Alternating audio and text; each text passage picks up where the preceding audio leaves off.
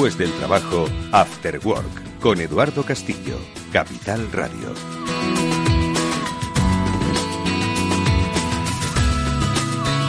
Hola, ¿qué tal? Muy buenas tardes a todos y bienvenidos un lunes más a este vuestro, nuestro programa de ciberseguridad. Cada día, por fortuna, somos más conscientes de los riesgos que nos acechan tras una conexión a la red y que hasta hace poco creíamos inexistentes en nuestro entorno, en nuestra ciudad, en nuestra empresa.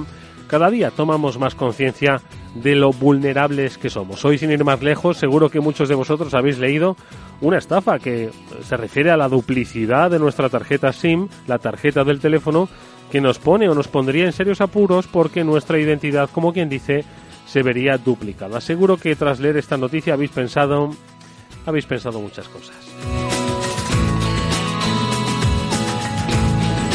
Bueno, seguro que Pablo y Mónica también lo han visto. Pablo Sanemeterio, Mónica Valle, vuestros especialistas de cabecera. ¿Cómo estáis, amigos? Buenas tardes. Buenas tardes, Eduardo. ¿La habéis leído la noticia o no, Mónica?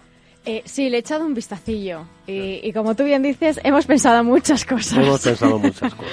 Sí, es un ataque. A ver, ten en cuenta que el teléfono, la SIM, la vas a usar hasta para validar el WhatsApp. Uh -huh.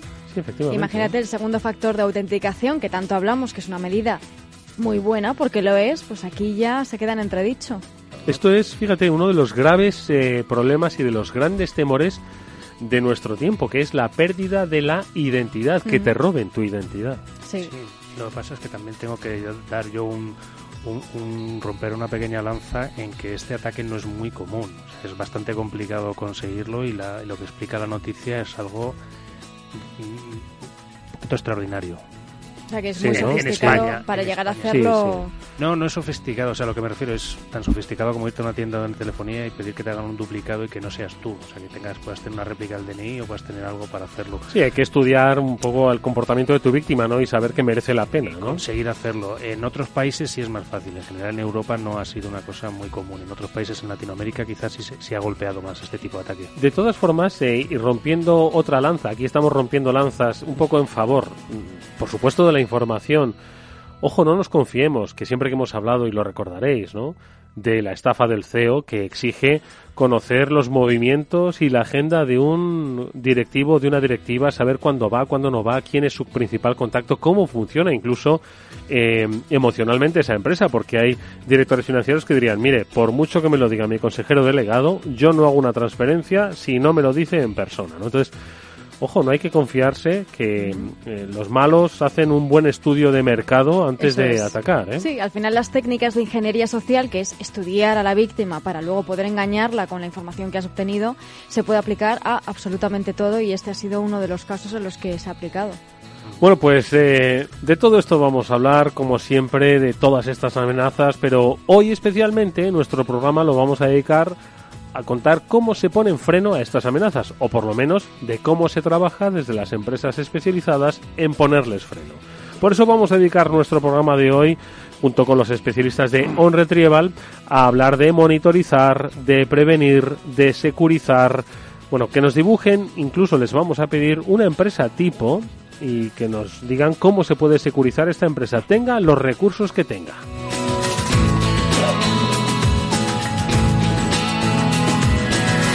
Lo vamos a hacer para que mm, todas aquellas empresas que nos estéis escuchando os sintáis tranquilas, pero también orientadas. Bueno, pues aparte de los especialistas de On Retrieval, va a estar con nosotros eh, un experto de Eleven Patch, que como sabéis es la división de ciberseguridad de Telefónica. Y por cierto, hoy tenemos eh, estreno en nuestro programa, los especialistas también de Afinion nos van a dar, sobre las siete y media será, un consejo de ciberseguridad que podremos escuchar más adelante para que estemos eso, un poquito más tranquilos y un poco más seguros. Bueno, pues de todo esto vamos a hablar hoy hasta las 8 de la tarde en nuestro programa, eh, de unas cosas que ya he avanzado, pero que nuestra Mónica Valle nos va a ampliar para que entendamos el aprendizaje que podemos obtener hoy de nuestro espacio. Un segundo puede ser crucial. En un segundo toda la información de tu negocio podría desaparecer. Ser víctima de un ciberataque es algo muy común, mucho más de lo que pensamos. Una de cada cuatro empresas del Fortune 500 ha sufrido ataques informáticos durante los últimos 10 años. Pero no pensamos que solo las grandes pueden ser víctimas. Al contrario, aún son más vulnerables las pequeñas y medianas empresas. De hecho, son objetivo de un 43% de este tipo de ataques.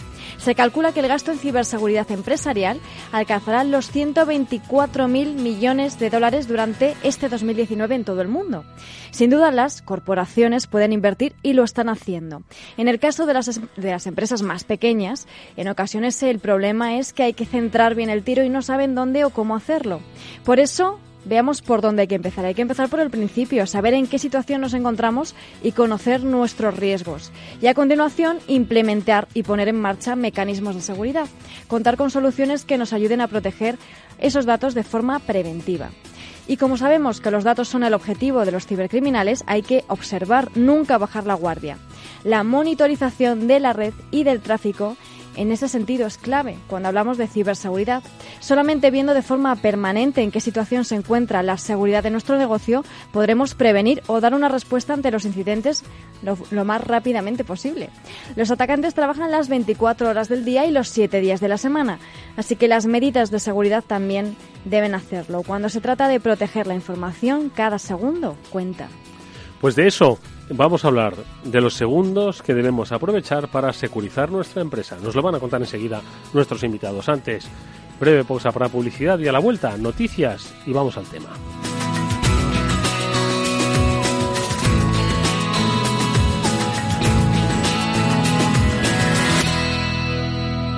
After Work con Eduardo Castillo.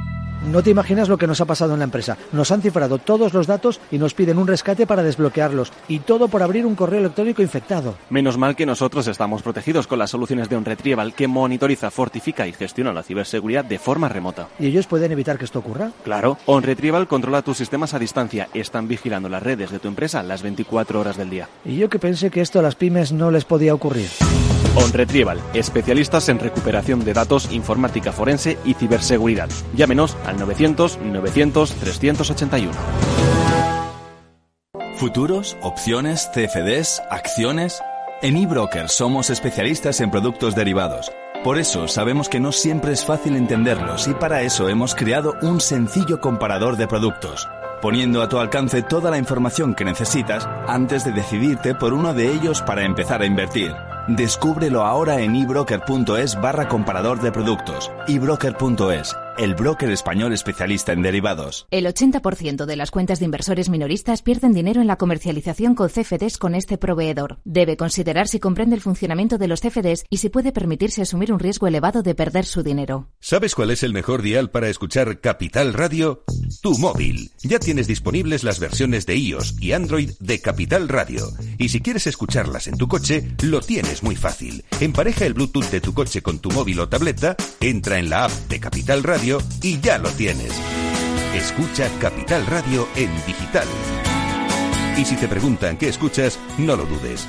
Capital Radio.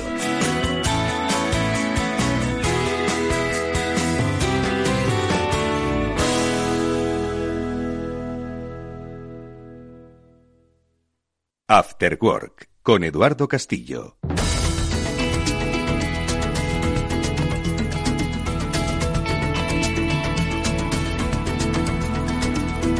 Vamos con las noticias ahora que nos deja la jornada y empezamos, si os parece, con una que nos trae Ignacio Solinís, experto en ciberseguridad de OnRetrieval y que hoy nos acompaña no solo para contarnos y cantarnos esta información, sino para hablarnos de lo que decíamos al principio, la monitorización, la securización, en fin, que las empresas vean cómo se hace. Ignacio, ¿qué tal? Buenas tardes.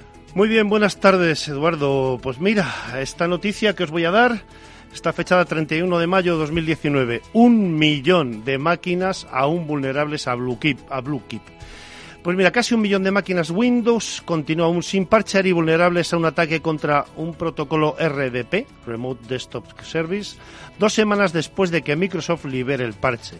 Es decir, somos lentos as usual, normalmente. Si se llegase a explotar masivamente, esta vulnerabilidad podría causar estragos en todo el mundo, potencialmente mucho peor de lo ya ocurrido con WannaCry en 2017. La vulnerabilidad ha sido bautizada como BlueKeep, con identificador CVE 2019-0708, en fin, esto es un poco más a título de inventario, afecta a Windows 2003, XP, Windows 7, Windows Server 2008 y 2008 R2 y podría propagar automáticamente el sistema sin parchear. La vulnerabilidad podría permitir a un atacante remoto sin autenticación ejecutar código arbitrario con solo enviar una solicitud mal formada al servidor RDP, sin necesidad de intervención por parte del usuario. Esto lo ha descubierto Robert Graham, jefe de la firma de seguridad de Rata Security, que reveló que alrededor de 950.000 máquinas públicamente accesibles desde Internet son aún vulnerables a BlueKeep después de haber liberado el parche. Esto pone en riesgo a muchas organizaciones, e individuos, que a pesar de que el parche está liberado, aún no han tomado la medida de seguridad de actualizarse. Eh, como la vulnerabilidad BlueKeep tiene bastante potencial para causar estragos en todo el mundo, Microsoft se ha visto obligado a liberar parche, a dar em, alertas de seguridad para sus incluso descontinuadas versiones de Windows XP, Vista, Windows Server 2003, etcétera, etcétera, etcétera. Prácticamente todo, puede afectar a todo. Pues mira, vamos a ver, desde el laboratorio de ciberseguridad en Retrieval tenemos primero una advertencia ¿eh? y luego alguna recomendación. Primero advertir que es una vulnerabilidad esta BlueKeep muy peligrosa por varias razones. La primera porque RDP se trata de una herramienta incluida por defecto en Windows 10, muy utilizada tanto en empresas como en entornos domésticos mm. para controlar ordenadores de forma remota. La segunda, porque permite a cualquier pirata informático ejecutar código en los ordenadores vulnerables. Y la tercera, porque tiene una, una naturaleza wormable, wormable. Es decir, que se puede explotar de manera que un solo ordenador vulnerable puede buscar en la red más ordenadores afines y explotarlos de forma automática sin tener que hacer nada, igual que sucedió con WannaCry. Una especie de contagio automático, ¿no? Exactamente, tu ordenador se convierte en tu peor enemigo y en el peor enemigo de tus amigos. Y segundo, hay varias formas de protegernos, esto sí es verdad. Una de las más recomendables es cuanto antes, poner el parche de seguridad de Microsoft, mm. actualizar nuestro sistema, eso que no hacemos nunca, apagamos, ¿quiere actualizar? No, sí, pues hay que actualizarlo. Mm. ¿Perdemos tiempo al abrir, al cerrar? Sí, pero debemos hacerlo. Luego eh, queremos que nuestros datos estén seguros, queremos sentirnos bien, que nuestro eh, PC, nuestro sistema funcione rápido y correcto actualice, perdamos esos dos minutitos que hay que perder por las tardes. También podríamos administrar alguno de nuestros puertos como el TCP 3389 o cerrar el escritorio remoto de Windows. Pero bueno, esto dejamos un poco a nivel más técnico, ¿de acuerdo? Esto lo deberían hacer los especialistas de OnRetrieval, que como sabéis somos especialistas en monitorización y fortificación de redes. Pero hoy voy a dar un consejo en especial. Si aún con esto una mañana arrancas, lo pierdes todo, enciendes tu móvil y no hay nada, eh, tu red no funciona, está bloqueada, tienes unas NAS y no funcionan, OnRetrieval es especialista en recuperación de datos. Somos el segundo laboratorio en volumen en Europa en recuperación de datos tanto de móviles como también de discos duros y de cualquier otro sistema de almacenamiento.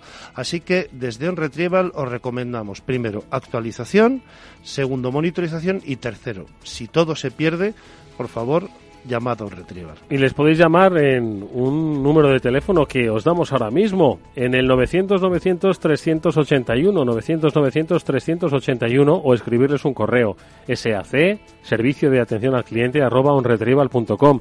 Y si no es suficiente con eso, nos llamáis aquí a Capital Radio y nosotros os damos el teléfono de Ignacio Solinís, que como ya le habéis estado escuchando, es eh, diligente en su gestión. Hay que recordarlo, y seguro que ahora nos va a hablar de Aramida, que es uno de los eh, eh, de las herramientas de las soluciones eh, con las que hoy vamos a hablar de ella. Se monitoriza y se da respuesta ante posibles incidentes a través de la red. Un servicio que previene y avisa a los clientes de posibles incidencias o ataques en la red. Le ofrece la posibilidad de tomar decisiones rápidamente por su seguridad. Especialistas en ciberseguridad, pero como nos ha recordado, también lo son en recuperación de datos y en informática forense. Y de esto me gustaría preguntarle, si me permitís a Ignacio, brevemente, porque eh, obviamente tendríamos que tocarlo y lo hemos tocado en alguna ocasión. En los últimos días hemos eh, vivido un terrible caso en el que han tenido que ver las tecnologías, el uso de los datos, la privacidad y los dispositivos móviles. Es el eh, trágico caso que ha concluido con la muerte de una persona, de una joven de 32 años que se ha suicidado, al parecer, por las presiones eh, vividas a propósito de esa eh, ese acoso ¿no? eh, al que se sentía sometida por un uso indebido, obviamente, de la intimidad de las personas a través de los dispositivos móviles.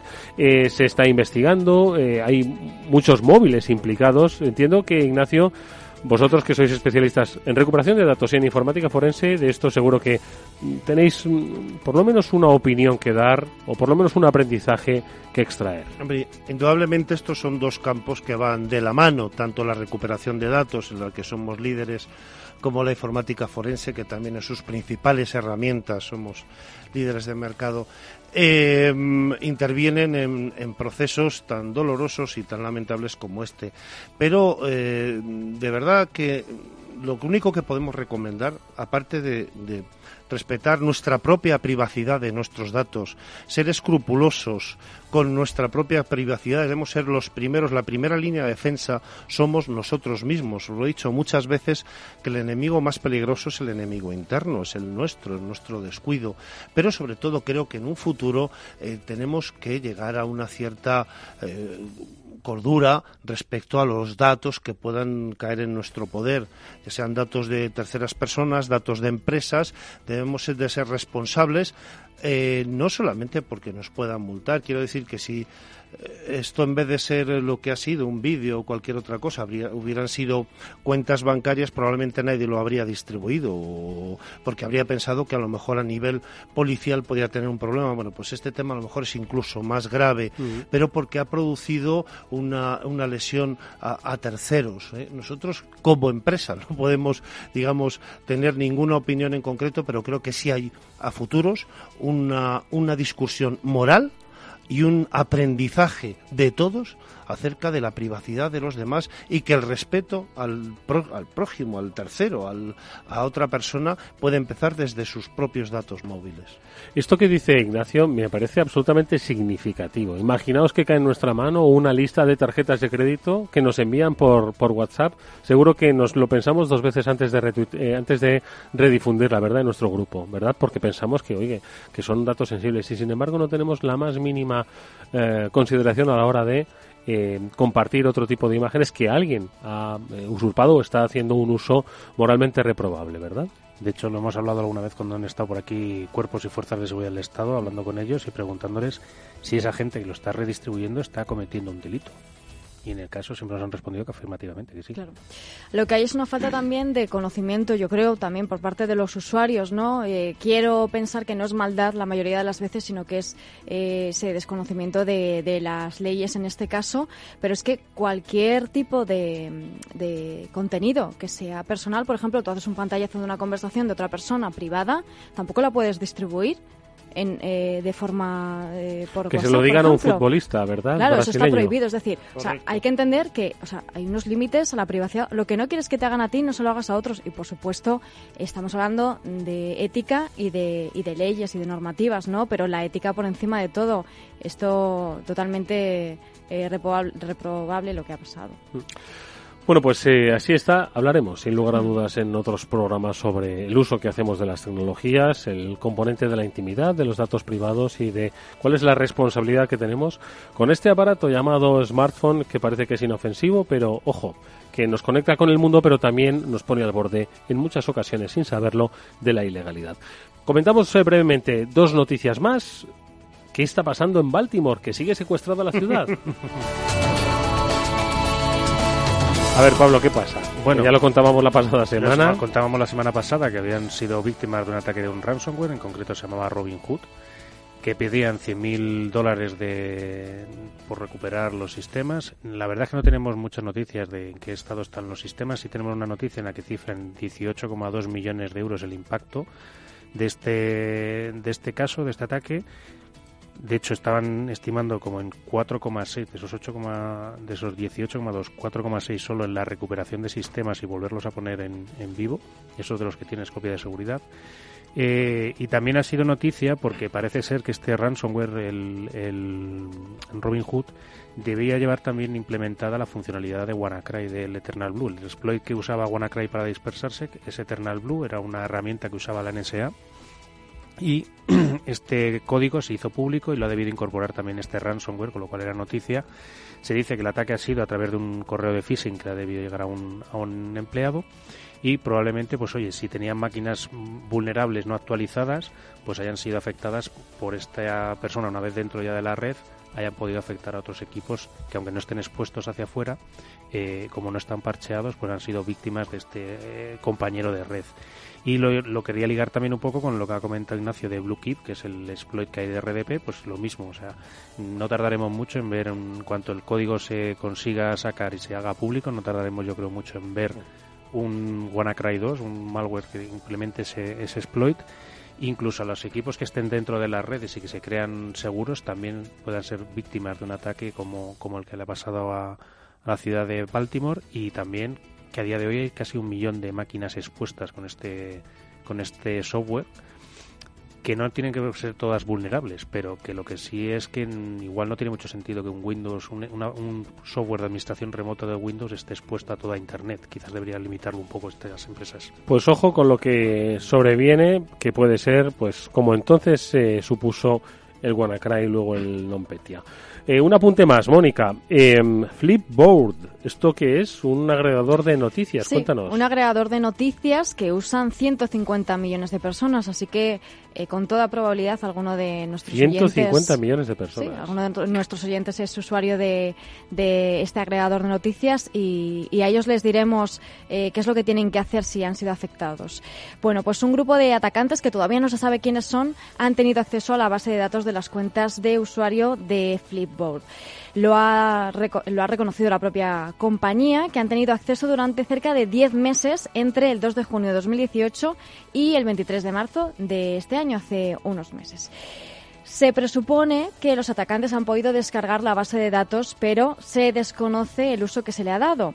¿Qué datos han obtenido? Información personal como el nombre de la persona, el real, el usuario que ha podido utilizar, la dirección de email, el hash de la contraseña, el token para el uso de redes sociales externas, en fin, bastante información.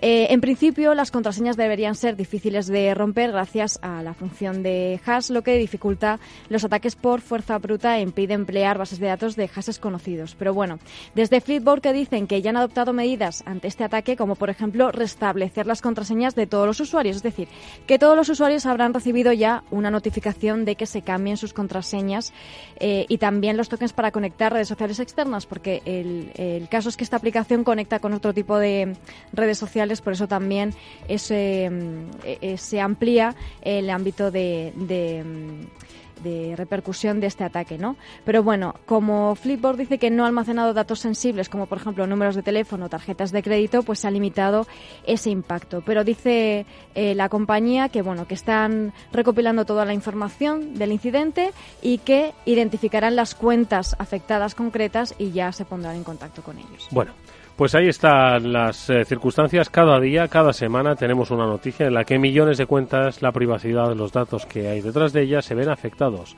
Ojo, que insisto, cada vez eh, van a ser más las empresas que conozcamos que les va a ocurrir esto. Y no se trata ya de eh, cuestiones relativas a la multa que te puede caer, como vimos la pasada semana con la RGPD, sino con la identidad y la explotación que alguien puede hacer de ello. Bueno, hablemos de cómo protegerlo saludando también a otros invitados.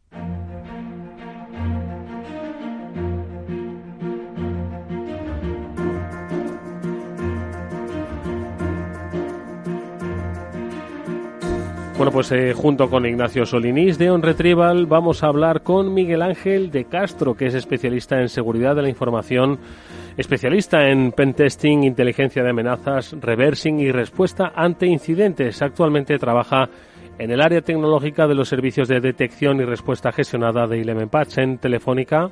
Miguel Ángel, ¿qué tal? Buenas tardes y bienvenido. Hola, buenas tardes.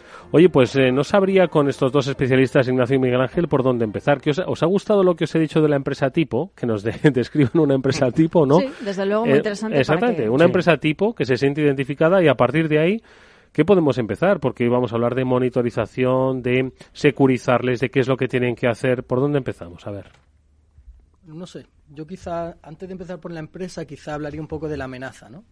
Pues, eh, si hablamos de malware, o hablamos de exploit, que son quizás las dos principales amenazas que, podemos encontrar hoy en día atacando a cualquier organización. Em, bueno, tenemos que pensar que en el pasado un, malware era prácticamente una pieza de alguien travieso que se dedicaba a romper un sistema. Pero bueno, eh, todo esto evolucionó y cuando la gente que se dedica a la ciberdelincuencia o gobiernos que se dedican a espiarse uno a otro se dieron cuenta que era una buena forma de obtener rédito, pues empezaron a sofisticar eh, los sistemas de ataque, este malware, estos exploit, y ya los elementos más tradicionales como los antivirus y que mucho tiempo estuvieron funcionando y dando su servicio, pues dejaron de funcionar, ¿no?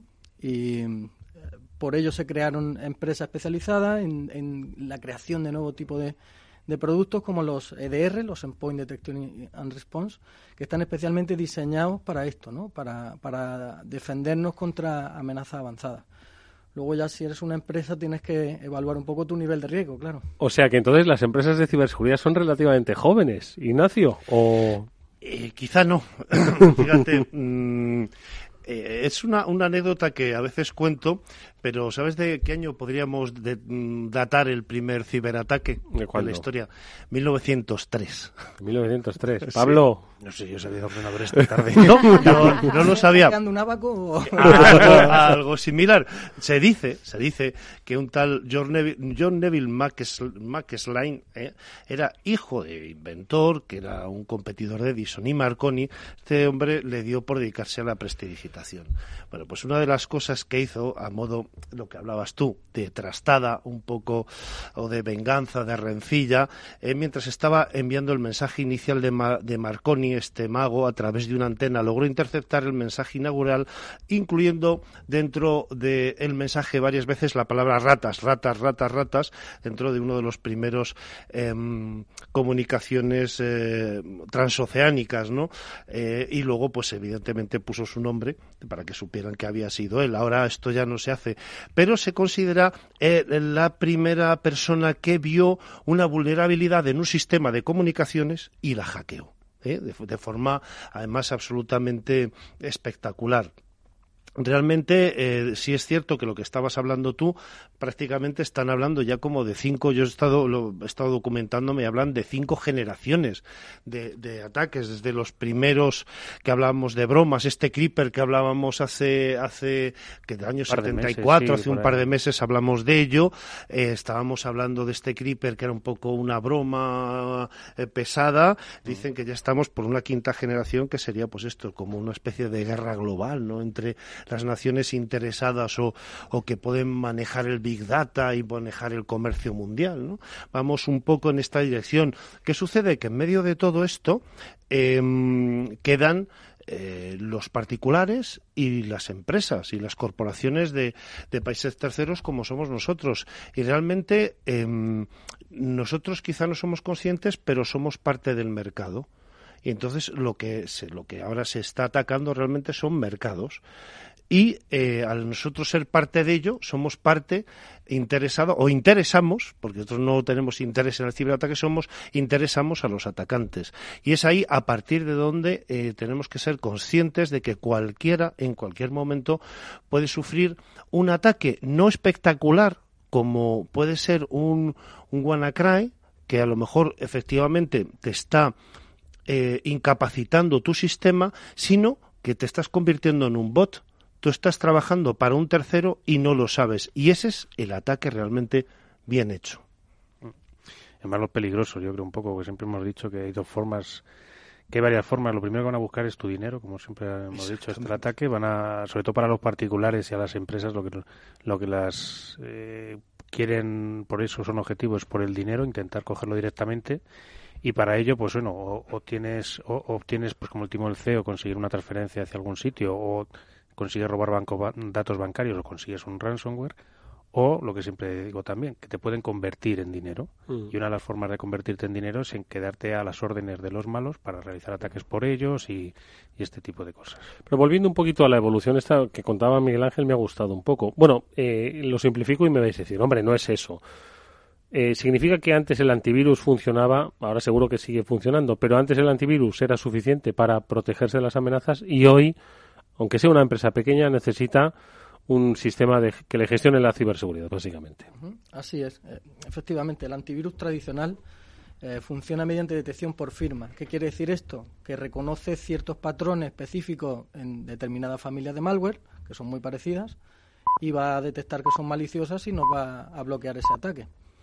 El problema lo tenemos que, como digo, con la proliferación que hay ahora mismo de, malware por el tema de, de, la gente que se dedica a obtener rédito económico de esto, porque han invertido dinero y hay muchas nuevas familias de malware, van demasiado rápido. Entonces ya desbordan la capacidad de la eh, de las compañías de fabricación de, antivirus para poder crear firmas y tenerla a tiempo desplegada en, nuestros ordenadores para que nos puedan... O sea, que no es que hayan eh, perdido sentido, sino que no pueden ir tan rápido. Eso, por un lado, tenemos eso, y por otro lado, eh, cada vez son más sofisticados. Se han dado cuenta los, que, los ciberatacantes que si hacen malware que no se ha detectado por el antivirus, pues van a tener una mayor capacidad de éxito, van a tener un, una mejor, eh, eh, un mejor retorno de la inversión que han hecho al final en, en desarrollar ese malware, ¿no? Y entonces cada día existen miles de técnicas eh, que nos permiten bypassear esas protecciones y que no, el antivirus ni siquiera los vea. Hay muchísimas técnicas y cada día hay más. Mm. Y luego, no, perdón, hay un problema añadido y es que hay muchas veces que en las pymes, pues eh, a lo mejor tienen un antivirus pero ni siquiera está actualizado o tienen un cortafuegos que no está bien configurado, es decir, que a lo mejor adquieren ciertas eh, ciertas soluciones o ciertos productos de ciberseguridad, pero luego es que eso hay que mantenerlo. Por eso la importancia de tener un servicio gestionado. Sí, que hablamos que la seguridad es un proceso, y no lo olvidemos nunca, que hay que seguir. Sí, pero bueno, pero Ignacio, esto antes era eh, poco menos que tú dejabas el antivirus ahí y él actuaba ¿no? Y tú te olvidabas y tú pues te dedicabas a vender peras, que es lo que haces, ¿no? Y hoy en día pues no puedes. Tienes que vender peras, pero también tratar de gestionar la ciberseguridad de tus procesos de venta de peras. Exactamente, es que eh, ahora mismo lo que se está buscando es una, una arquitectura segura, ¿eh? con, mediante soluciones avanzadas que tengan, pues, comparte esa inteligencia, que nos detecten amenazas en tiempo real, eh, que pueda desplegarse en diferentes escenarios, da igual tu entorno que seas de pyme, que seas una gran corporación o que sea solamente tú estés desplazado, necesitamos eh, soluciones eh, que puedan interactuar en estos diferentes campos. Ahí lo que ha ganado lo que ha ganado realmente terreno, ya lo hemos dicho siempre, es la monitorización. La monitorización que no es ni más ni menos que unificar unificar un montón de, de herramientas, un montón de licencias, un montón de inteligencias en un solo centro de cara a poder dar ese estándar, esa arquitectura común de seguridad a diferentes clientes. Esto es lo que nos va a dar un patrón, un estándar de seguridad y un para garantizarnos un funcionamiento correcto, como teníamos cuando solo vendíamos peras, de una forma natural, solamente había un antivirus y lo teníamos además de no pago. Bueno, pues ahora mismo vamos a necesitar esa arquitectura de seguridad que nos puede traer pues la seguridad gestionada monitorizada a través de un SOC. Yo me había quedado un poquillo me he quedado antes con las cinco etapas, me he quedado en la primera del CRIP, la quinta del, de, la quinta generación, a ver si Ignacio se había traído un poquito más para que nos contara esas etapas intermedias cómo han sido. Bueno, vamos a ver. Eh, bueno, ahora, pero ahora explicamos la monitorización, ¿vale? En profundidad. Sí, eh, vamos a ver, esto, eh, digamos que yo muchas veces veo estas cosas arbitrarias, un poco, si pensáis, estamos tan cercanos a la historia reciente, porque claro, parece que han pasado, no sé, 100 años desde, desde el IBM Serie 36. Bueno, pues no, no ha pasado, no ha pasado ni 40. Eh, digamos que nuestra distancia es muy cortita y mm, todo esto, bueno, son conceptos que mm, hemos organizado las ideas así. Primera generación, pues efectivamente hablábamos de las bromas, con afán más jocoso que destructivo. Es un poco decir, soy capaz de eh, paralizarte o de hacerte algo. La segunda generación ya em, el hacker no, tiene, no iba de PC a PC a infectarte, sino que mm, había nacido ARPANET o el primer Internet y ya, es, ya nace una pequeña industria eh, de fastidio a domicilio. Ya realmente puedo hacer llegar eh, mi ataque, que sigue siendo todavía una broma o algún tipo de venganza, de, bueno, más un enfado que otra cosa. Sin embargo, de la tercera generación, la tercera generación se mm, localiza como efectivamente con redes ya un poquito más rápidas, más potentes y se empiezan a encontrar las primeras vulnerabilidades del mundo IT, ¿vale?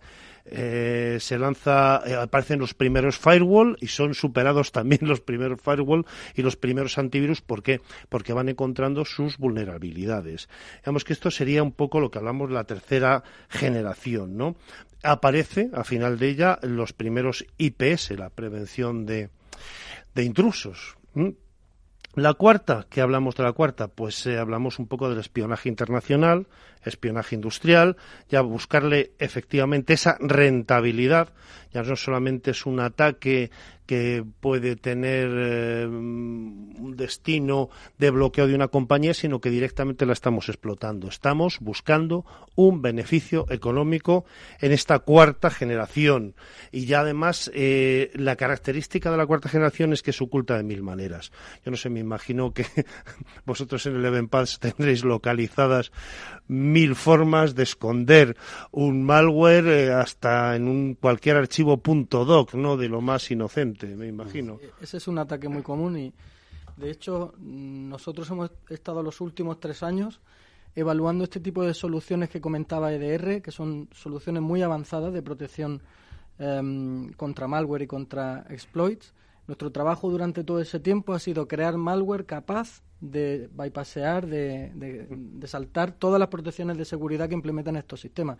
Este tipo de software, y además totalmente de acuerdo contigo, eh, incluido dentro de lo que significa un proceso de monitorización, porque asumimos el compromiso desde el principio. De hecho, EDR es Endpoint Detection and Response, respuesta. Uno, no, uno no tiene respuesta hasta que no ha tenido un compromiso, ¿no? y, como decía, está dentro de un proceso de monitorización, pero estos son, em, este tipo de software, este tipo de soluciones están muy pensadas también para empresas, para compañías, no tanto para el común del, del mortal, eh, y es, es, algo preocupante, pero sin duda eh, son productos que realmente ahora mismo sí son capaces de detener la gran mayoría de, de ataques avanzados, y, y como decía, siempre con el espíritu de que vas a tener un compromiso y por eso eh, aportan todas esas soluciones de respuesta y de inteligencia que van dentro del ciclo de monitorización del que hablaba. Yo os voy a preguntar, ya que hablamos del ciclo de monitorización, ¿cómo puede establecer una compañía ese ciclo de monitorización, esas primeras fases de monitorización? Vamos a ver, em, la monitorización, digamos que es un, es un hecho complejo es un hecho simple. Siempre mm, pensamos que monitorizar a alguien eh, parece que suena que le estamos viendo a través de un monitor. Efectivamente, estamos viendo que sucede. no es así exactamente. Vamos a ver. Nosotros cuando mm, un cliente nos pide em, ayuda o nos pide una defensa de, de sus datos, nos pide, eh, nos está mm, pidiendo que entremos en un mundo complejo, que lo primero que tenemos que hacer es estudiar la estructura de su red, conocerla profundamente. Eh, y eso, eh, digamos que lleva un tiempo. Efectivamente, cuando nosotros eh, ofertamos a un cliente una monitorización, siempre le advertimos, vamos a ver, esto, esto es un proceso que tiene tres fases. Una primera es el estudio, el estudio de quién eres tú, cuáles son tus costumbres, cuál es la forma de tu red y cuáles son tus vulnerabilidades, que pueden estar dentro de tu red dentro, dentro de tu zona perimetral o a lo mejor resulta que tú tienes más peligro en tu web que está fuera, pero que está, como yo os he explicado muchas veces, están construidas a base de frames, a base de trozos, ¿no? Eh, y algunos de ellos, pues se conocen puertas de atrás, vulnerabilidades, pues a lo mejor tu zona mm, más eh, peligrosa es, está dentro de tu, de tu página web, ¿no? Pues por donde te puede entrar a tu red más ataques. Entonces, digamos que la primera fase es conocer al cliente. Es una toma de datos del cliente, saber mm, quién es, cómo es y qué costumbres tiene. Ese cliente llega normalmente eh, cuando le ha pasado algo, ¿verdad? Efectivamente. que, bueno, que oye. Igual alguno ha oído a su vecino que le ha pasado y ha dicho voy a empezar a preocuparme. Exactamente. A lo mejor nos ha escuchado a nosotros. Más de uno. Probablemente. Bueno, quiero romper una lanza en favor de... Hoy estamos, como digo, rompiendo hoy lanzas aquí, vamos, que no nos van a quedar para la batalla. Eh, yo, nosotros por suerte, yo tengo empresas con dato eh, crítico, dato sensible, mm, que están concienciadas, ¿de acuerdo? que mm, sobre todo después del primer análisis, cuando tú le cuentas desde fuera cómo es el perímetro de su empresa, mm, qué tiene, mm, qué, vulnerabilidades puede encontrar y le cuentas quién es y, te se da cuenta que si efectivamente se puede saber con un hackeo blanco algo mm, que sea absolutamente inocuo, se puede saber perfectamente cómo es el cliente por dentro, se convencen de que, de que son vulnerables. Em, realmente está cambiando el mercado, estamos entrando una idea, hombre, el INCIBE hablaba de que para 2022, 2024, en alguno de los muchos artículos que salen, de los muchos congresos, pues alguien hablaba del INCIBE, hablaba que para el 2024 pues habría ya un 70% de empresas que mm, estarían eh, trabajando en el entorno de un SOC, bien sea propio o bien sea de un tercero. Em, ¿Qué es lo que sucede? Vamos a ver, para tener un SOC propio necesitamos una cantidad, mm, primero, de inversión, segundo, de licencias y tercero, de conocimiento. Ese know-how solamente puede venir pues, de hombres como Eduardo y como, perdón, te llamabas Miguel Ángel. Vamos, si como yo vaya a un SOC, eh, esa, empresa cierra al día siguiente. En los SOCs también se tienen periodistas. Por cierto, que vamos a recordarle a nuestros oyentes que SOC es, Security, Operations Center, es decir, es un centro donde se controla no toda la seguridad de, una compañía. Correcto, pues eh, mm, digamos que lo que sí se viene, se viene hablando es de la simplificación de, de la gestión en la vigilancia de la red para hacernos cada vez más efectivos, ofreciendo la tranquilidad total esta que buscábamos cuando vendíamos tomates, que has hablado tú antes, de cara a poder dedicarnos a nuestro negocio. Entonces, eh, lo más normal, creo, en un futuro va a ser recurrir a este SOC. No quita que empresas a lo mejor cotizadas, que tengan un poder económico o un dato crítico que no quieren que se haga público, a lo mejor estén pensando en invertir en ese SOC. O sea que eh, me atrevo también a hacer una comparativa. Eh, de la misma forma que cuando las empresas empezaron a digitalizarse, pues tenías que, oye, deberías contratar no solo tu operadora que te dé los datos, sino también tú, eh, la que te mantiene la página web, es decir, tu proveedor de servicios de Internet y todas las empresas tienen un proveedor.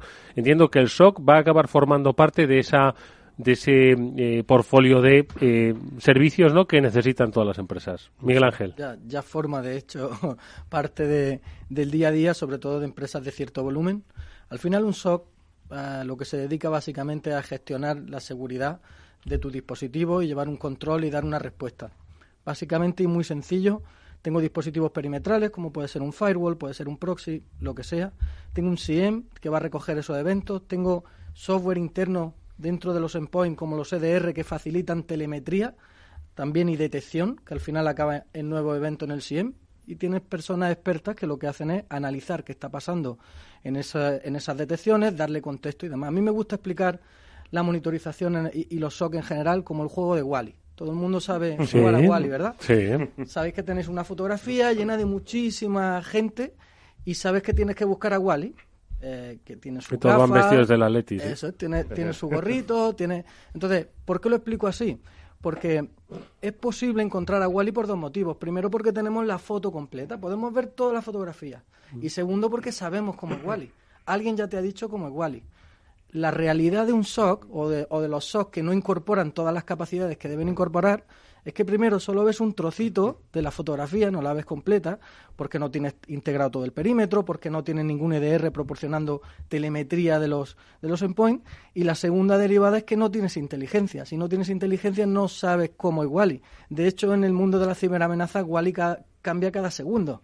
Wally dentro de un rato será una mujer o entonces eh, eh, si no tienes buena telemetría que viene, como digo, de una buena integración de sistemas en los IEM y de disponer de telemetría de endpoint, generalmente de un EDR, y luego una inteligencia adecuada para dar contexto a esa amenaza, pues no, no puedes hacer tu trabajo. ¿no? Que efectivamente esta, esta externalización eh, de, la monitorización aporta para mí eh, tres cosas, siempre lo comento a quien me pregunta, ¿no? El ahorro, capacitación y medios, que es lo que nosotros ahora mismo podemos ofrecer desde un entorno profesional y que no es tan fácil de conseguir para, para cualquier tipo de usuario o de cliente de los que tenemos nosotros y se han convencido realmente que es eso. Por ejemplo, los medios, pues vamos a ver la cantidad de licencias, de desarrollos que hacen falta, la capacitación, pues eso, efectivamente, el personal preparado, personal con experiencia en esto, que ahora mismo es un mercado emergente,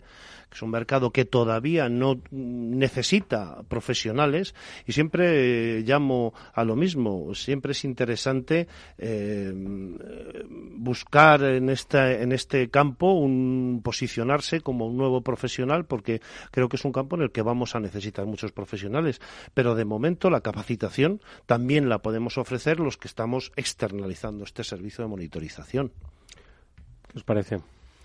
Pues muy interesante, como siempre en, las economías de escala y sobre todo para las empresas que están empezando y que no tienen grandes recursos, el, el apoyo y el apoyarse en profesionales y lo que digo siempre, cuando tú tienes dudas legales, acudes a un abogado. Cuando tienes dudas de cómo administrar la sociedad, acudes a un contable para que te lleve la contabilidad de la empresa. Pues porque cuando tienes que ir a por seguridad, que no tengan problemas tus equipos informáticos, mm. no acudir a los especialistas a que te ayuden a precisamente esto, uno montar, luego responder, ser capaz de que no pare tu negocio porque haya habido un ataque. La verdad es que eh, por lo que estáis contando eh, me gusta mucho eh, el concepto de SOC. No es que me guste más que el CISO. En muchas ocasiones hemos hablado que el CISO y os voy a explicar por qué. Porque quizás hay empresas que nos están escuchando dicen, ya, pero es que yo cómo voy a contratar un CISO, que es un, pues un especialista, por supuesto, en seguridad de la información para grandes compañías y que tiene que tener una visión incluso de negocio, ¿no? y, y, entender cuál es el papel que juega dentro de esa compañía. Entonces, esto se le queda muy grande a las medianas y pequeñas empresas de nuestro país, con todo el sentido del mundo, ¿no? Dice, si apenas puedo contratar a una persona más para mi cadena de producción, ¿cómo voy a contratar a alguien que hasta no entiendo qué es lo que haría, ¿no? Entonces, creo que el SOC eh, es lo que va a venir a eh, corregirme si, si o, decirme que no está bien empleado, a popularizar por fin un poco la, la seguridad dentro de los entornos empresariales. Es decir, lo que antes se conocía como el antivirus, hoy se conoce como pues contratar los servicios gestionados de seguridad a través de un SOC, ¿no? interno o externo. De todas. Sí, correcto. Vamos a ver, eh, nosotros no solamente trabajamos muchas veces con el cliente eh, que esto, porque a lo mejor, mira, un CISO, un CISO es una, una, persona que tiene un perfil no solamente tecnológico, sino también lo tiene jurídico. Estamos hablando que, por ejemplo, hay empresas con ya cierto tamaño, estamos hablando de, de más de 60 puestos o más de 40, tendrás que pensar en un plan director de seguridad. Oye, Ignacio, ¿y esto qué es? pues un plan director de seguridad es un poco aplicar la lógica. Vamos a ver qué necesitamos y qué acciones vamos a tomar para securizar los datos. ¿Qué datos? Pues mira, estos, estos y estos que son los sensibles. Es así de fácil. Esto es un plan director de seguridad, no es otra cosa. Bueno, pues digamos que el, CISO no solamente tiene esa, esa figura mm, tecnológica, creo que también tiene ese ámbito jurídico y ese responsable de los datos. Para mí, eh, evidentemente, quien, la empresa que no pueda acceder a este tipo de profesional, porque a lo mejor sería excesivo en su staff contar con ello, indudablemente nosotros también podemos ayudarle a esto. Eh, no, a lo mejor no es exactamente el centro de nuestro core, pero sí dentro de nuestro know-how, dentro de nuestro saber hacer, ¿eh? está también el poder ayudar a implementar planes directores de seguridad, o si una empresa quiere dirigirse o, ayudarles a dirigirse hacia una homologación 27001, pues ¿por qué? Pues, trabajo con la administración y es necesario pues tener contar con esta certificación. Vamos a hacer una breve pausa. Enseguida contamos quiénes trabajan dentro de un SOC, eh, de un eh, Security Operation Center, de un eh, sistema de control central de seguridad y, y, vemos si en vuestra empresa tendría cabida la contratación de uno, la creación de uno interno o la, la contratación de uno externo. After Work con Eduardo Castillo. Amaneces antes que el sol y conviertes la vida en nueva vida y alimentas el futuro de los tuyos. Te proteges de enfermedades. No te rindes ante las adversidades. Y cada día empiezas de nuevo. Eres de una naturaleza especial. Por eso hay un seguro especial para ti. Agroseguro. Más que un seguro.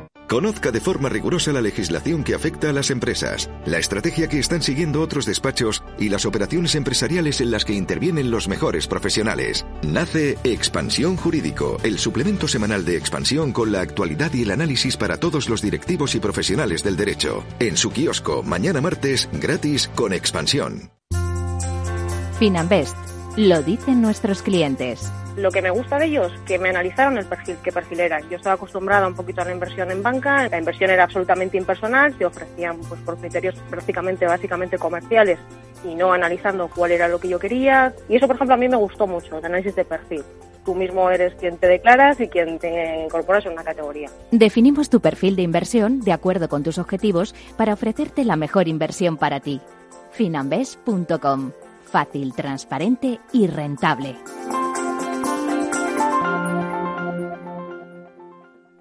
¿Sabes cuál es el mejor dial para escuchar Capital Radio? Tu móvil. Ya tienes disponibles las versiones de iOS y Android de Capital Radio. Y si quieres escucharlas en tu coche, lo tienes muy fácil. Empareja el Bluetooth de tu coche con tu móvil o tableta, entra en la app de Capital Radio y ya lo tienes. Escucha Capital Radio en digital. Y si te preguntan qué escuchas, no lo dudes. Capital Radio.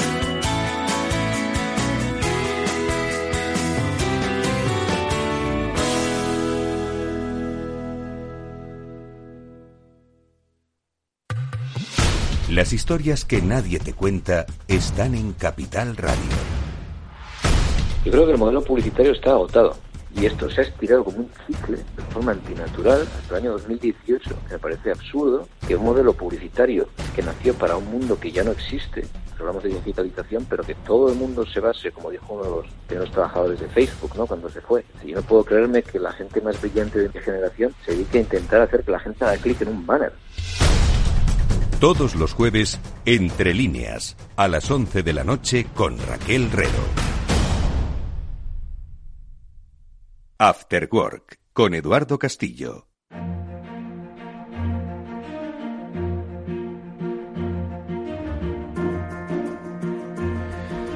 Estamos con eh, Ignacio Solinís de On Retrieval, con Miguel Ángel de Castro de Eleven Pats, hablando de cómo las empresas podéis securizaros. Ya lo habéis oído.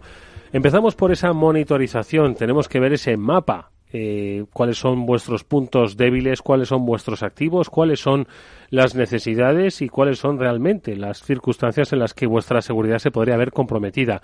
Y todo ello empezar a gestionarlo a través de un SOC, de un eh, Security Operations Center. ¿Quiénes deben formar parte del SOC? ¿Cómo funciona un SOC? ¿Cómo se instala? Miguel Ángel. Ok. Bueno, primero, em, SOC, servicios tradicionales, MSS, seguridad gestionada. ¿Vale? mejor. Eso es, vamos a ir poquito Seguridad gestionada. es que estaba yo con el security no sé cuántos.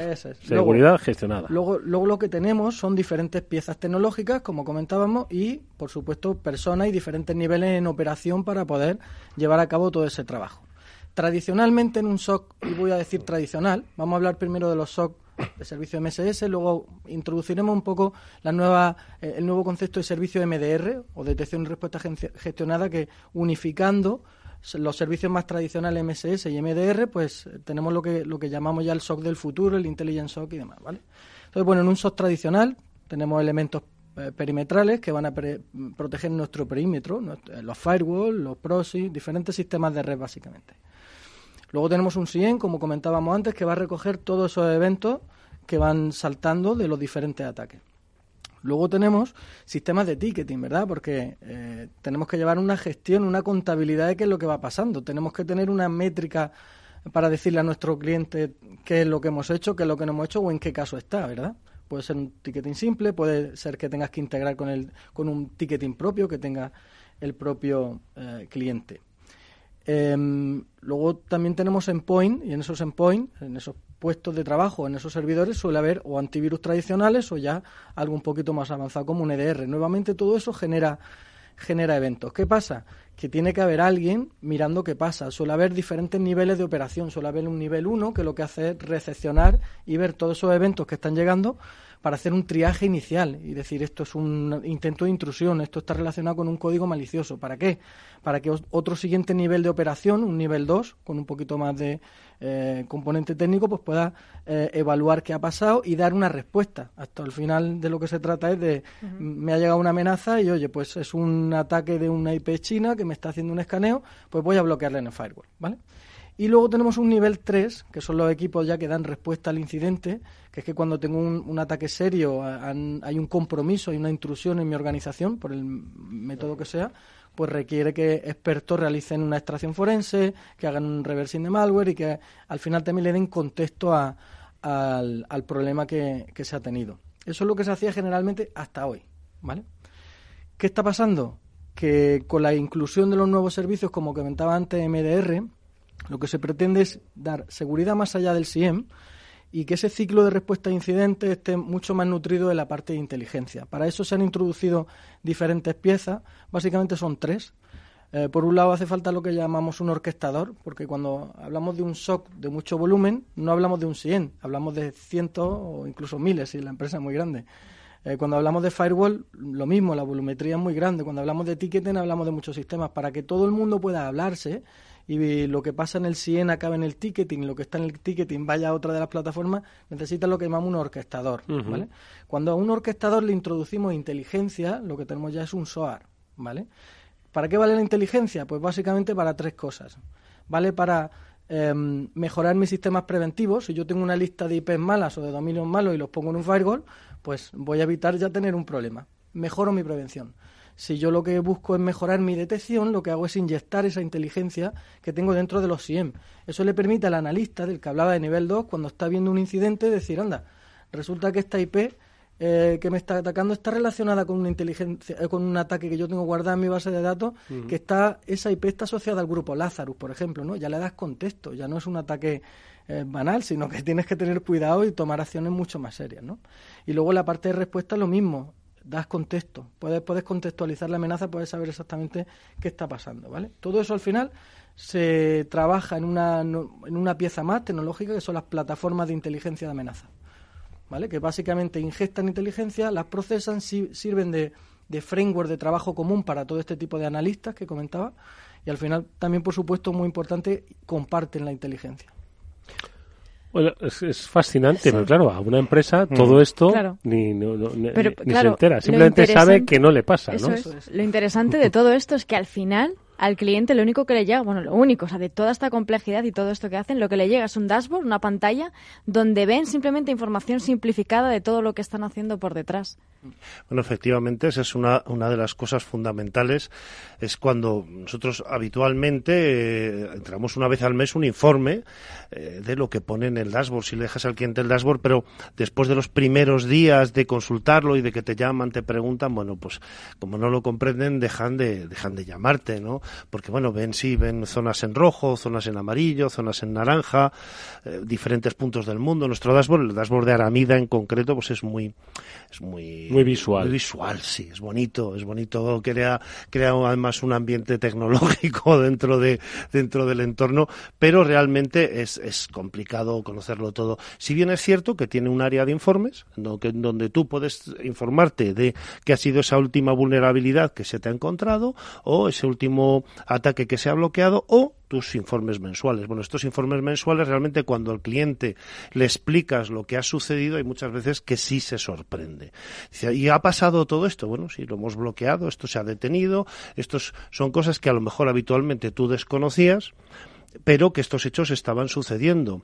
Eh, unos derivados de a lo mejor de ataques reales que pueden ir contra ti, que son los menos, y otros derivados del el mal uso, de entrar en, en direcciones, eh, sabemos que es a lo mejor que nuestras librerías ya constan como, como poco recomendables y sin embargo estas direcciones estás entrando, ¿no? Y por los malos hábitos, como siempre, de, del personal que trabaja los para empleados, ¿no? Bueno, si siempre hemos dicho que, que también esto habrá que complementarlo con formación y concienciación para que la gente que siempre es el eslabón, el último eslabón más débil, aunque también nos lo han expuesto en el programa como el, también la última medida de defensa que nos va a proteger en caso de que hayamos fallado en todas las medidas de detección, pues nos ayuden en estos casos. Eh, la verdad es que son una cantidad de conceptos los que hemos estado viendo en cinco minutos. Sí. Yo creo que muy, muy, muy potentes. Sí, pero bueno, que dan un poco muestra de eh, la complejidad que hay detrás, ¿no? De todos estos, eh, de todos estos, de todas estas actuaciones, ¿no? Pero que por otro lado la empresa eh, bueno, tampoco es necesario que tenga que comprender en el sentido del que simplemente sabe en esos informes que entiendo que se emiten de manera eh, eh, periódica, pues qué es lo que le ha pasado, qué es lo que no le ha pasado. Bueno, de todas formas habéis comentado un, un aspecto que me parece muy importante y además que viene muy a mano. Uno de los principales factores de riesgo está en el propio empleado, trabajador de nuestra compañía que entra en determinados sitios no es consciente de la inseguridad a la que expone a su empresa entrando en determinadas páginas. ¿Por qué? Porque no lo sabe y esto es el consejo Opinion que hoy nos traen.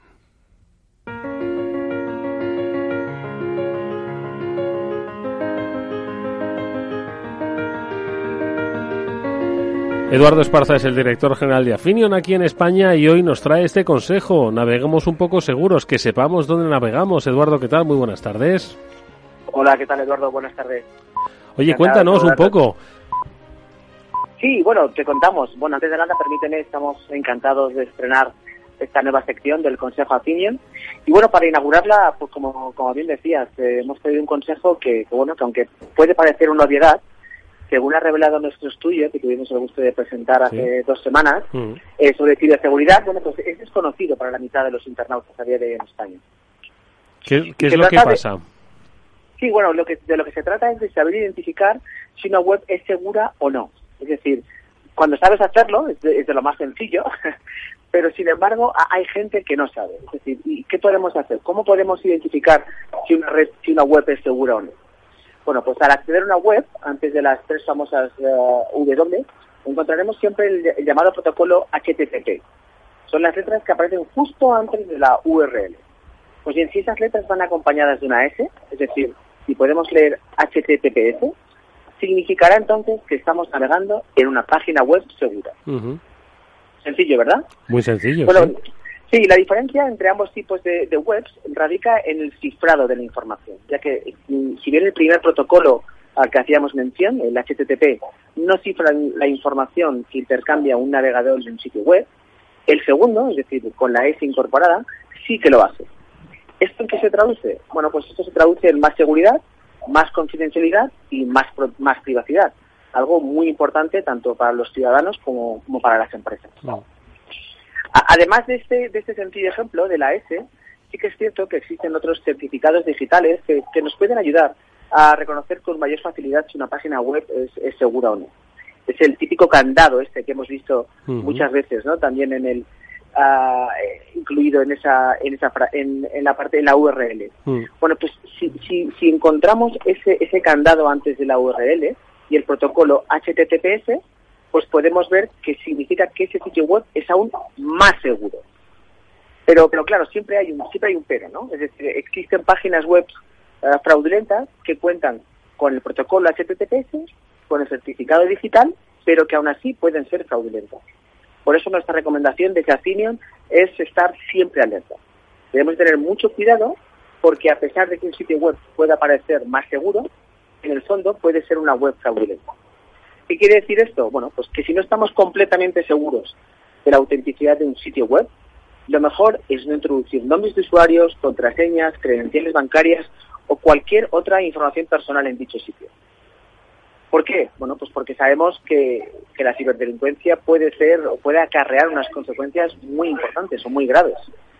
Eh, si no tomamos las debidas precauciones, podemos introducir nuestros datos en una web no segura y nos pueden roda- robar, nuestra identidad puede ser vendida en la conocida como dark web y podemos poner en riesgo nuestro dinero incluso si hablamos de credenciales bancarias. Bueno, pues este es el consejo a fin de hoy sobre ciberseguridad, Eduardo. Eh, espero que haya resultado interesante para tus oyentes.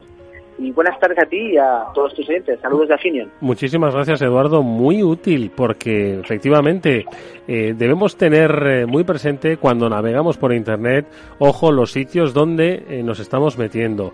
Y sobre todo, ha dicho Eduardo una cosa que creo que es fundamental, que es la desconfianza como paso previo. Los ciberdelincuentes son muy listos e imitan los candados o incluso ponen certificados que dan cierta seguridad en sitios que siguen siendo fraudulentos. Por tanto, la recomendación que hoy Afinio nos ha traído es que desconfiemos un poco, pero por supuesto que usemos el sentido común a la hora de navegar. Y ojo, hay sitios que incluso os va a llamar mucho la atención, que seguro que si en la URL, en, el lugar donde ponéis la navegación, tecleáis una página web de una compañía, igual es un sitio no seguro, Pablo. Eso es que las empresas tienen que hacer un poco los deberes también, ¿no? También te puede dar el caso de que ese certificado al que hacía referencia Eduardo, como bien Eduardo Esparza, el, el, si no está renovado periódicamente, puede ser que esté caducado y se te muestre como una página no válida. Evidentemente, lo primero, desconfiar. Y si es el, legítimo, pues hombre, pues la compañía debería tenerlo ya renovado y el proceso es bastante sencillo Hoy hemos logrado, con la ayuda de Afinion, que mucha gente eh, por lo menos mire un poquito más arriba en su navegador a ver dónde están navegando, a ver si lo han hecho bien. Eduardo Esparza, muchísimas gracias. Hasta la semana que viene. Gracias a vosotros. Hasta luego. Adiós.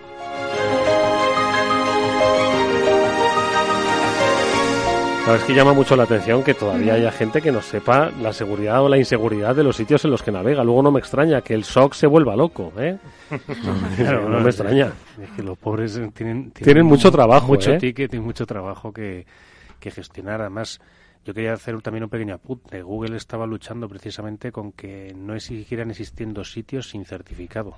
Es decir, estaba empezando a bloquear en, desde Chrome aquellos sitios que no tuvieran un certificado válido. Sí, de hecho, navegando precisamente con, con, este navegador, si intentas acceder a través de un enlace a una página que no que detecta que no es segura en este sentido, ¿no? Por el tema de certificados y, mm. y, del HTTPS, muchas veces te aparece un mensaje de, de, bloqueo, ¿no? Dice advertencia, ¿estás seguro de que quieres entrar en esta página? Pero escucha, mira lo que decía el informe Affinion, que la mitad de los usuarios mm, desconocía si eran seguros o no. Estoy seguro de que si eso les sale en su navegador, dicen, ¿qué pasa? ¿Que no me entrar, pues me voy a otro navegador. Y cambio de navegador. Sí, o, das a más información y acceder, que tampoco es muy difícil. Pensad que eso está dentro de la, la primera de las máximas de la ciberseguridad. Prevención, monitorización, y análisis. La primera es la prevención. Mm. Siempre hemos dicho, es que a veces la, descuidamos, la prevención. Pues efectivamente, prevención a lo mejor simplemente es echar un vistazo, mirar bien, oye, ¿dónde me voy a meter? Eh, ¿Qué es lo que hay aquí? ¿Qué es, qué, es lo que veo en este entorno? A través de mi navegador y, y ya está. Es la mínima, es, fíjate, es el primer paso. Hemos encendido la primera pantalla, prevención. Ya está ahí la prevención. Luego, efectivamente, la monitorización, a mí me, me gusta mucho hablar de ella y finalmente el análisis, que bueno, ya hablaremos de ello tranquilamente, pero la prevención es la primera, la primera de las piedras angulares. Eh, prevención, monitorización y análisis. Eh, bueno, yo creo que las dos primeras hemos eh, hablado un poco en profusión. Hablemos de la tercera, el análisis de qué nos sirve y cómo lo ponemos luego al servicio de, pues, esos, esa seguridad gestionada de la que nos estabais hablando. A ver.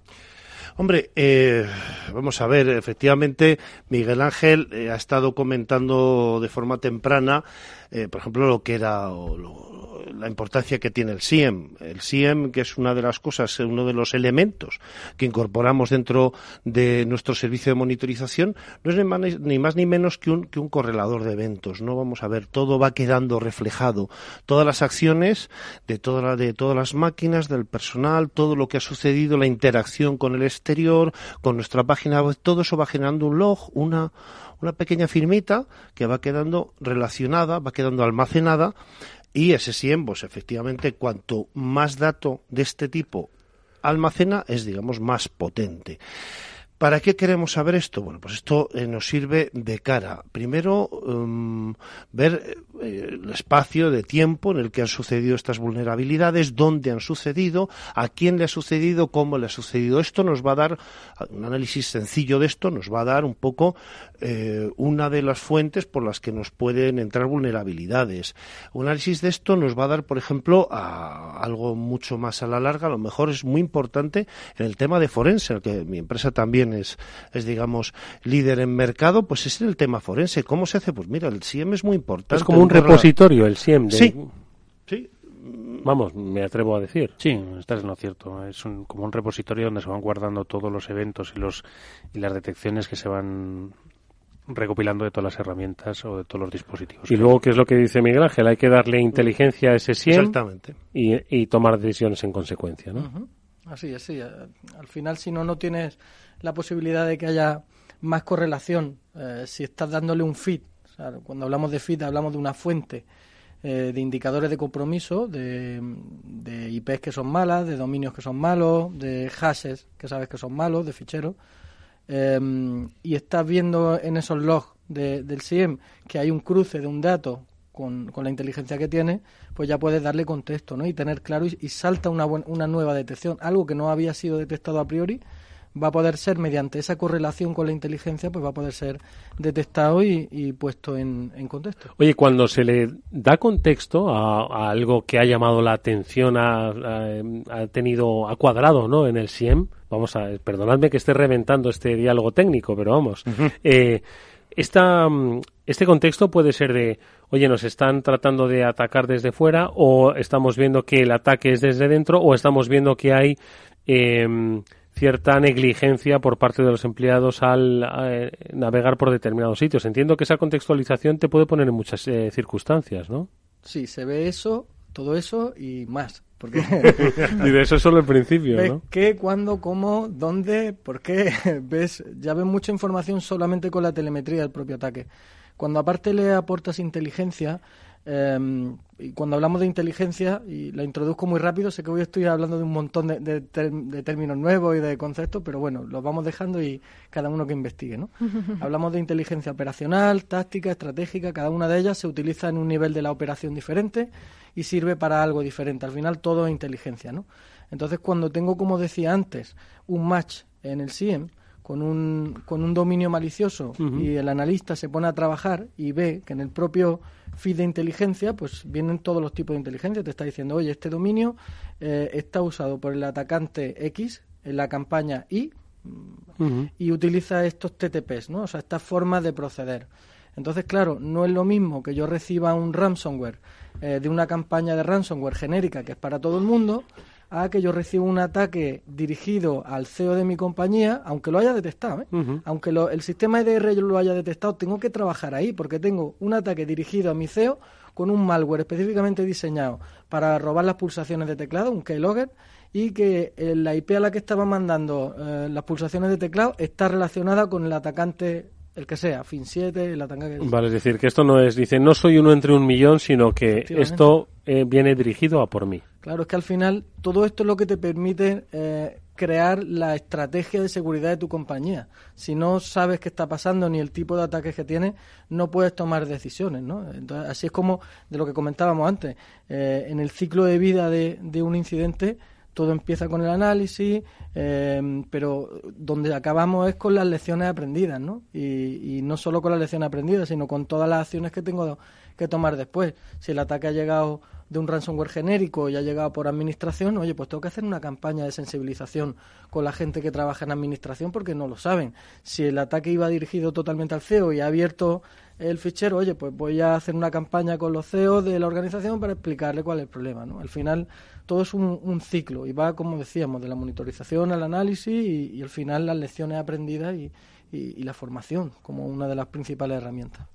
Claro, es que realmente nosotros en la experiencia que tenemos, eh, después del estudio eh, del, cliente, de sus vulnerabilidades, eh, viendo todo lo que podemos encontrar en el SIEM, es lo que nos da pie a mm, fortificarle, a decir, oye, bueno, tú a lo mejor en un momento dado, pues mira, necesitas protección de DOS o vas a, vamos a ir poniéndote los parches que no tenías como hemos hablado o sea, que tras la lectura del SIEM que hacéis vosotros, por ejemplo, en un retrieval dices, oye, mira, tú lo que necesitas, según lo que hemos leído en el SIEM, es esto. Bueno, es una, uno de los factores. Vamos a ver, el, factor SIEM es uno de ellos. Digamos que también está un poquito el tema del hacking, el buscar vulnerabilidades por otro lado. Digamos, uno, uno, de, uno de las herramientas que tenemos es el SIEM, no es, no es la única. Pero todo esto te ayuda, pues eso, a decir, oye, mira, a lo mejor sería interesante para ti implantar un sistema de cifrado, pues ¿por qué? Pues porque tienes dato crítico en determinadas zonas. O, oye, mira, tienes que segmentar tu red. Esto no puede seguir así. Las cámaras de seguridad tienen que ir fuera del perímetro o yo qué sé, mil, mil factores que en un momento dado pueden implicar un riesgo porque son vulnerables o son fácilmente hackeables desde, desde fuera o desde un punto cercano y esto eh, nos va a dar eh, pie pues a, mil a mil formas, a mil consejos, cada uno, cada cliente es un mundo, eh, pero bueno, pues va desde, desde poner contraseñas robustas, single sign-on con, con herramientas potentes a, incluso pues eso, a dar formación a, a los empleados o, o, fortificar el perímetro segmentando, haciendo las acciones que sean necesarias. Y qué importante las auditorías que decías tú al principio, Ignacio, de saber cómo estás, porque tienes que saber cuál es la imagen de, tu empresa, que eso ojalá que lo hiciesen todas las empresas de todos los tamaños, ¿no? Saber en qué situación estoy en términos de ciberseguridad. Y qué importante también lo que decía Miguel Ángel de hacer esos test de penetración pues periódicos para saber por dónde está fallando, cuáles son a lo mejor los empleados o los departamentos que están más débiles y hacerles planes de concienciación y campañas y acciones concretas para ellos. Por experiencia vuestra, eh, estoy pensando en, en, empresas de más de 50 trabajadores, bueno, las empresas de 10 trabajadores y de 50 tienen el mismo riesgo, ¿vale? Y de 1000, ¿vale? Porque una sola persona puede comprometer a toda la compañía. Pero eh, cuando estamos hablando de un SOC, donde ya tenemos un volumen de actividad de la propia compañía, donde tenemos muchísima relación pues con clientes, con proveedores, donde nuestros sistemas eh, y nuestro software de trabajo en red, sea del sector del que sea al que nos dedicamos, exigen ya un poco de atención. Estaríamos hablando de eso, de 50, 250 trabajadores, de 1000 eh, trabajadores. ¿Cuándo consideráis que es importante que un SOC se haga presente en una empresa? Bueno, yo si me permitís, ya más que por volumen de empleados, y esto es siempre una discusión que tengo con, otros compañeros, al final el dato eh, es lo que marca la sensibilidad. Puedes tener una empresa con 10 ingenieros dedicados al desarrollo y a sacar patentes aeroespaciales y solo son 10, 10 ingenieros, o luego puedes tener una fábrica con 500 empleados y cuatro ordenadores, ¿no? Entonces, un poco, creo que lo que marca lo que marca la importancia y, la necesidad de tener unos sistemas seguros y demás es el tema de la información que manejas. Cuanto más sensible es la información, obviamente siempre va a estar más expuesto y por lo tanto tienes que tomar medidas preventivas de detección y de respuesta. Somos un país de micropymes eh, si nuestro, el, nuestro volumen de negocio lo generan un 85% de empresas que son micropymes, evidentemente el dato sensible y el dato crítico está en ese 85% de micropymes. Luego, probablemente la monitorización tiene que estar ahí. Me atrevería a decir también cómo de digitalizadas están. Es decir, cuánto de su proceso de negocio, cuánto de su facturación depende de, equipos tecnológicos. Ahí quizás es otro punto para empezar a ver si necesito o no necesito un SOC, porque puede haber una empresa con tres personas, tres trabajadores, con un e-commerce genial y facturando 100 millones de euros, que a partir de ahí ya tienes un punto donde empezar a, estar monitorizando y a estar vigilando, que muchas veces además también decimos, oye, que la seguridad es cara. Y iba a decir, digo, oye, ¿qué tipo de profesionales suele haber detrás de un SOC? Porque no es solo una persona viendo lo que decía al principio de haciendo un matching ¿no? haciendo un matching o haciendo un triaje inicial es como un hospital o sea qué tipo de profesionales tienes detrás pues fíjate esto lo he hablado yo con, con varias personas de recursos humanos no más que nada más que pensar que efectivamente estamos viendo pues aquí al lado pues tengo un pedazo de, de profesional y San Emeterio evidentemente yo sé que tú también es una persona con alta capacitación lo sabemos, lo sabemos a nivel técnico y lo apreciamos y evidentemente tengo dos grandes periodistas de este sector que, en fin, no sé, a veces me siento acomplejado en esta mesa, pero eh, a veces he pensado cómo es el profesional que está dentro del SOC, ¿no? Y bueno, me dieron una serie de, digamos, habilidades, de skills de, em, y de motivaciones, ¿no? Eh, digamos, ¿cómo sería esta persona? Pues estamos buscando a alguien que tenga vocación y curiosidad, ese, tenga vocación y curiosidad por los sistemas operativos, las redes, desde jovencito, desde pequeño, eh, que, que, coja el PC, lo desarme o, se conecte. Eh, una fuerte comprensión pues de las operaciones, es decir, que ya desde pronto pues sepa pues cómo que es la red, cómo se conecta, porque es un protocolo, eh, que tenga esa curiosidad en un momento dado. También es muy importante que tenga comprensión de las motivaciones. Yo de los mejores desarrolladores que he visto, los mejores personas que hacen hacking éticos, profesionales de hacking ético, son gente que, que de jovencito lo ha hecho, se ha puesto a la meta de decir, ay, voy a, no decir a, sacar las notas del profesor, pero mira, voy a intentar hacer esto, me he puesto esta meta de hacer esta pequeña gamberrada, voy a hacer que tu ordenador El examen de química, cosas así. No, algo más sencillo. Nosotros hace años pues tenía cambiarle los sonidos del teclado, que las letras salgan mal. Sí, pequeños trucos. Pequeños trucos, ¿no? Digamos que eh, también estaría dentro eh, una cierta comprensión o alerta a, las, a, los riesgos, a las vulnerabilidades. Es decir, alguien que está efectuando bien un hacking lo está haciendo porque sabe que paralelamente están sucediendo un montón de procesos y que sea consciente a esto, ¿no?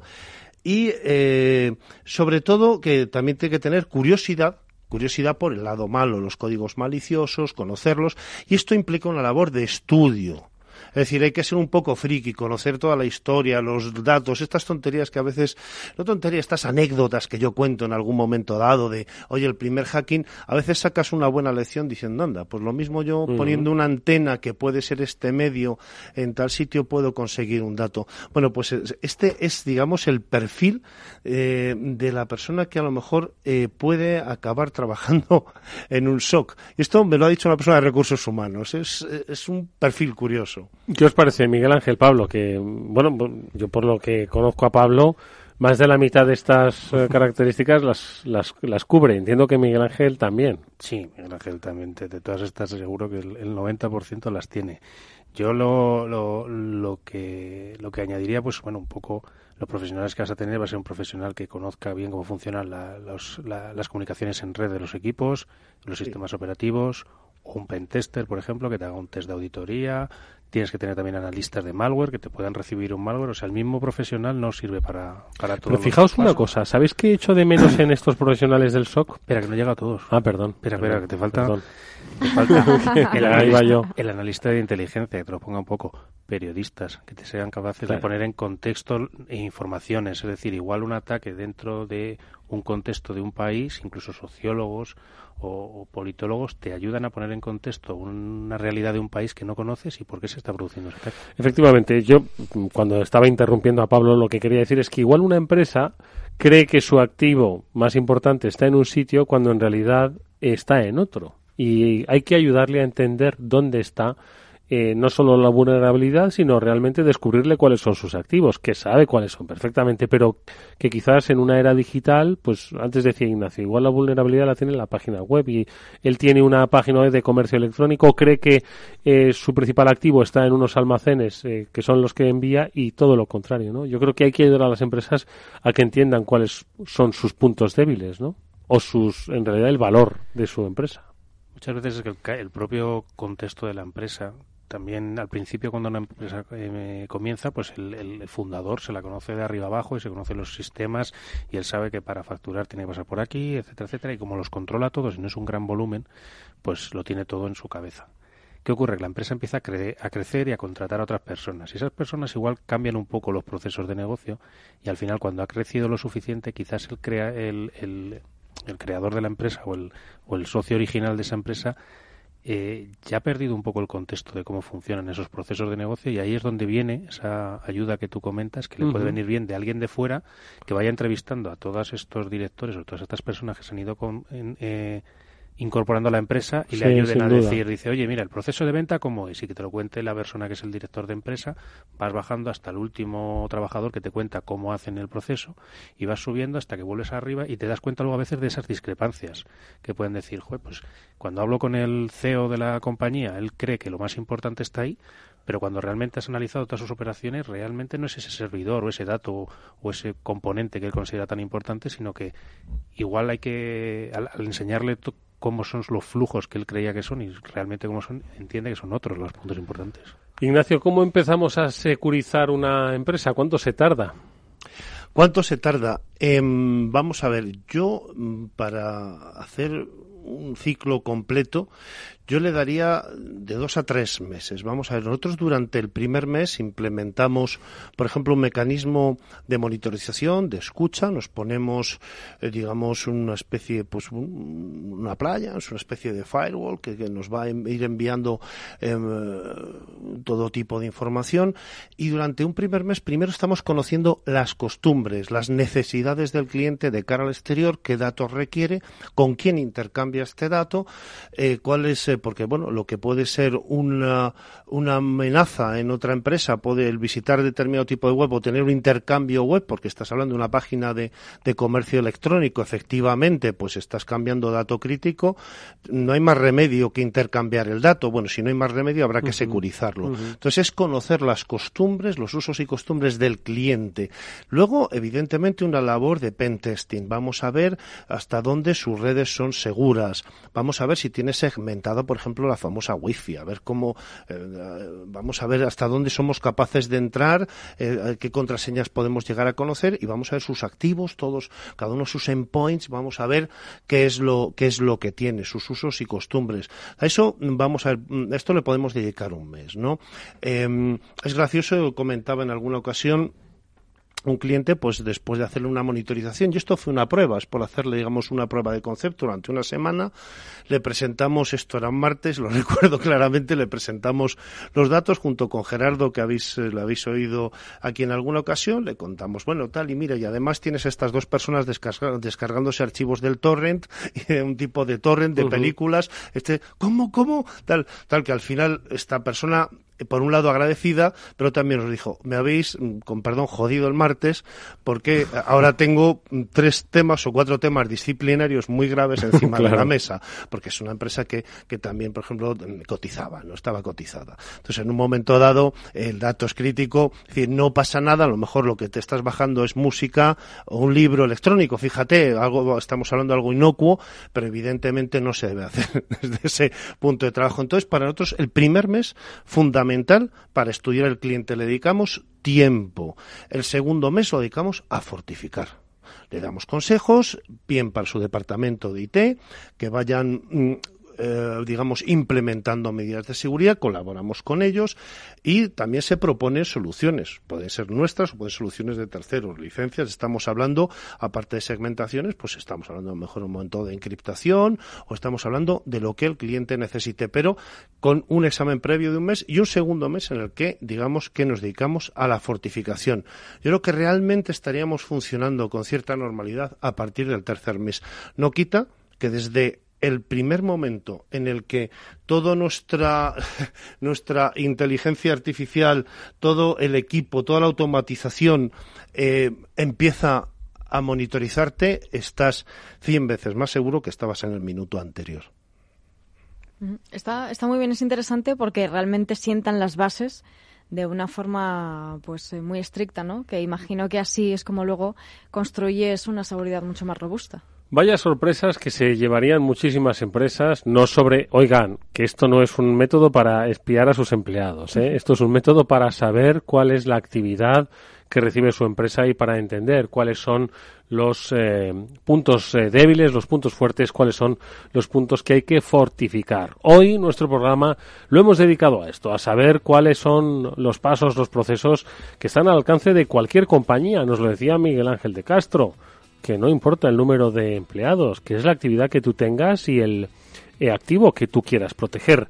Y me quedo con una cosa que no le habéis respondido. Decía Pablo, ¿esto es caro? ¿Esto es caro hacer esto, Ignacio, o no? No, no, vamos a ver, piensa que eh, solamente contratar un profesional con un sueldo medio o pagar sus seguros sociales, ¿a, cuánto se nos puede ir? Estamos hablando, pues, que a lo mejor una, una, empresa, una pyme, se estaría gastando una tercera parte, solo una fracción de lo que cuesta un buen profesional mm, pagado de forma intermedia en el mercado.